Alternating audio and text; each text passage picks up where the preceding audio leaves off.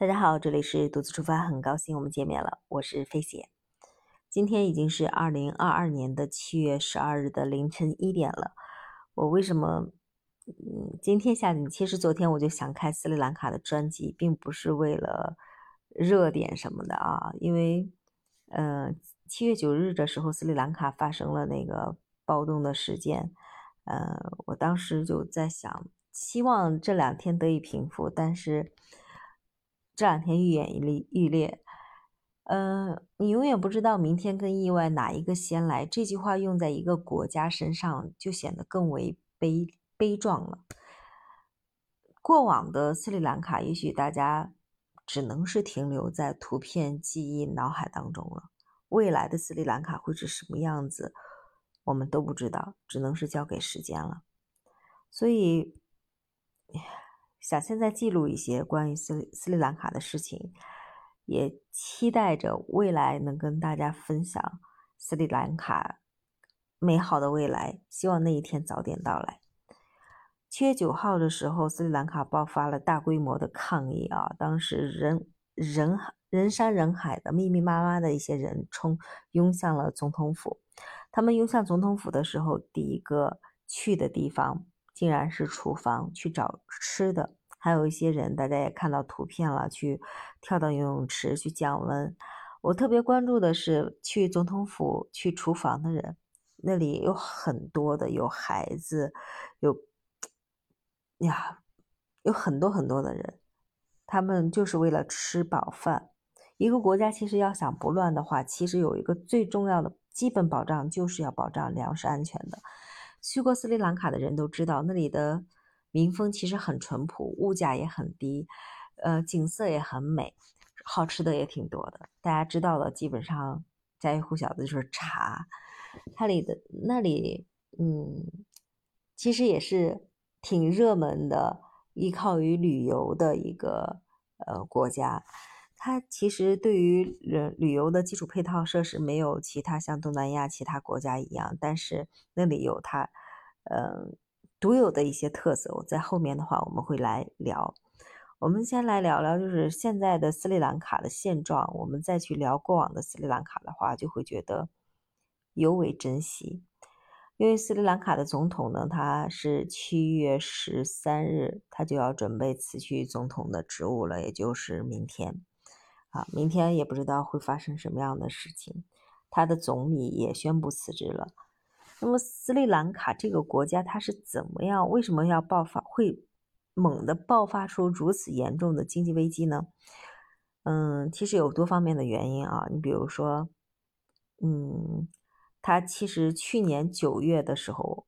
当时斯里兰卡总统他就宣布了，他们国家进入了一个经济紧急的状态，他就已经发生了很困难的一种情况，因为疫情这几年对他们国家的旅游业无论各方面都打击很大，他们更多的是依赖于进口的，而他们所产出的基本上就是当地的一些像茶呀，依靠于旅游业创收呀，这个疫情对他们影响是非常非常大的，他去年九月就已经很严重了。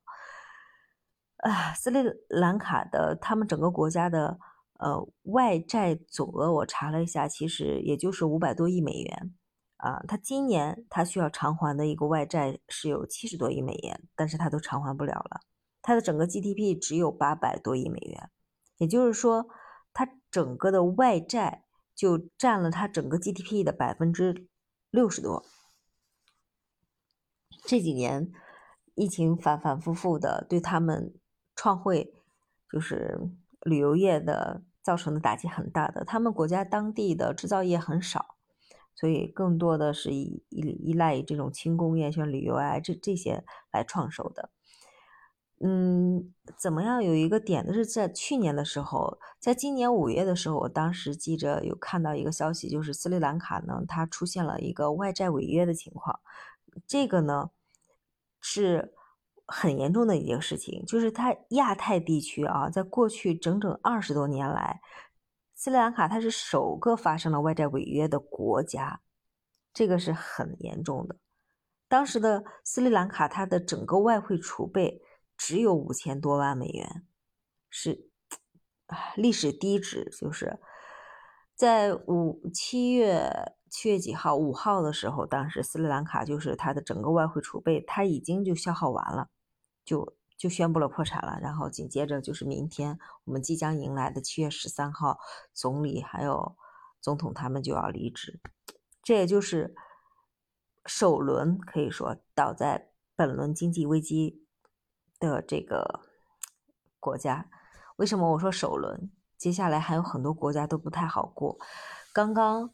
也就是前几分钟，嗯，泰国那边对人民币的汇率已经达到了五点五点四七还是一起忘了，在前段的时候还是四点几，他们国家的民众都开始疯狂的就在想我要买点什么，有的人去买表、买房、买车、同买黄金，就是想把担心他们的泰铢进一步的贬值，所以斯里兰卡只是首个。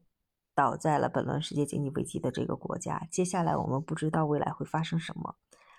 在斯里兰卡爆发经济危机之后呢，很多的西方媒媒体啊就把这个锅各种各样的扣，我就觉得挺挺离谱的啊。因为咱们咱们国家其实跟斯里兰卡的关系是很好的，包括我们国家也给斯里兰卡投资了很多，呃，甚至就是。呃，还还租借了一个港口啊，叫做什么汉汉曼托塔港吧，好像是。斯里兰卡当众的民众对我们中国人其实都是很友好的。呃，我们去斯里兰卡旅行，呃，那种感觉其实整体感觉挺挺安全的，消费又低，人又好，人又友好，因为我们给他们也投资了很多钱。但呃，但是呢。你知道，在斯里兰卡，刚才我聊到的斯里兰卡有五百多亿美元的外债，这五百多亿美美元的外债里面，其实我们国家啊只占了百分之十，啊，就是说，嗯，并且我们国家给他们的贷款，各方面贷款都很优惠，啊，利息都很低，有的利率只有百分之二，还款的周期也都很长，十五到二十年，所以咱们国家跟斯里兰卡的这个关系这几年是。特别融洽、特别好的，所以，呃，国内很多人都去斯里兰卡旅游旅行啊，因为又便宜又经济经济实惠又方便。嗯，当地的民众其实对我们特别友好。刚才我也说了，我们给他的很多的贷款呢，就解决了他们当地的很多的劳动力，他们的收入都提高了。像建造那个哈曼托塔港，还有一些铁路呀、公路呀、发电机、发电站，都是咱们国家贷款给他们去建造的。啊，这些。这些那个贷款呢，其实是解决了他们斯里兰卡的整个就业。在上个月的时候呢，咱们国家甚至还给了斯里兰卡捐赠了一些药、大米，都运直接运抵到斯里兰卡。其他国家我还没有听到是什么样的。刚才我说的很多的外债，外债的话，咱们国家占比很低。你知道哪个国家高吗？日本，日本给他们的贷款占比就是他们的外债比例是比较高的，就是。嗯，像日本主导的什么亚洲开发银行呀、日本财团呀，给那个斯里兰卡五百一十亿债债里面占比是最高的。所以说，他们究竟是为什么能爆发出来经济危机呢？这个大家心里都清楚就好了啊。因为斯里兰卡呢，它是一个相当于就是一个岛国，亚南亚的一个岛国，它是孤悬在这个印度边上的。它的整个面积很小，就是像咱们国家两个海南岛那个大小。它整个人口也不多，有两千多万人口。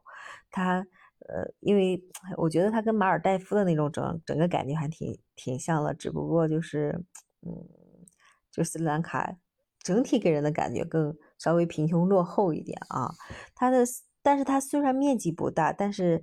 它有很多很多的世界遗产，它的自然资源是非常非常好的，都没有过度的深开发。其实我我特别看好斯里兰卡的呃未来的旅游资源的啊，在这次事件之前，我都一直觉得斯里兰卡是一个可以再去深度挖掘旅游资源的一个国家啊，它是十分依赖于旅游业的，并且这几年也在不断的完善。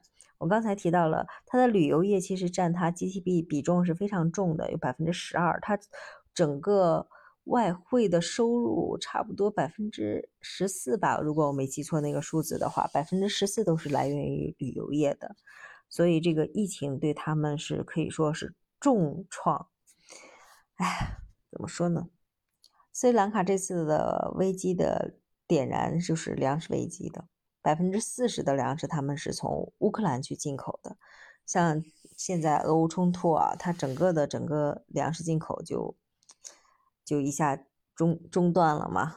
嗯，所以目前来说的话，斯里兰卡民众每天一日三餐是保证不了的。不要说一日三，百分之七八十、八十的民众都没有办法去保证一日三餐。它能源供供应也非常短缺，它大部分都是依赖俄罗斯呀、伊朗呀啊。但是它之前的游客，咱们国家其实这几年去的也多了。它之前主要。也依赖的就是俄罗斯的客人，还有乌克兰的乌克兰、俄罗斯、白俄罗斯、波兰这些地方的去，以呃斯里兰卡旅行的人特别多。咱们国家也就是这几年去的人多了一些，所以这整个唉，俄乌冲突就对斯里兰卡造成的冲击是特别大的。哎，今天因为时间的原因，我们先聊这些吧。在接下来的嗯专辑里面，我们慢慢聊一些斯里兰卡旅行的一些事情。虽然我们再见斯里兰卡的话，也不知道是什么样子了，就把一些好的事情赶快尽可能的停留在我们的脑子里吧，好吧，记忆力。好了，今天今天这期节目就到这里了，我们下期节目再见。